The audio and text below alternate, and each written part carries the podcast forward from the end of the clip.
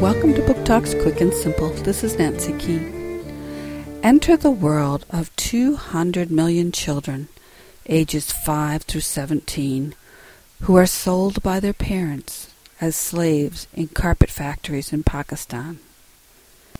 Imagine living with little food, oppressive heat, working and sleeping at your loom day in and day out, no one talks about the future because each day is the same.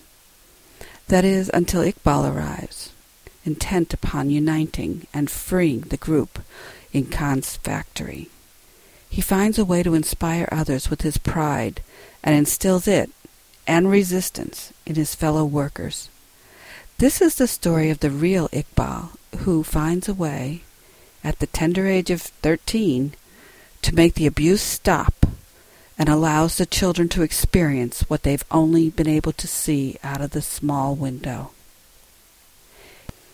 Iqbal by Francesco D'Adamo, Atheneum Books for Young Readers, 2003.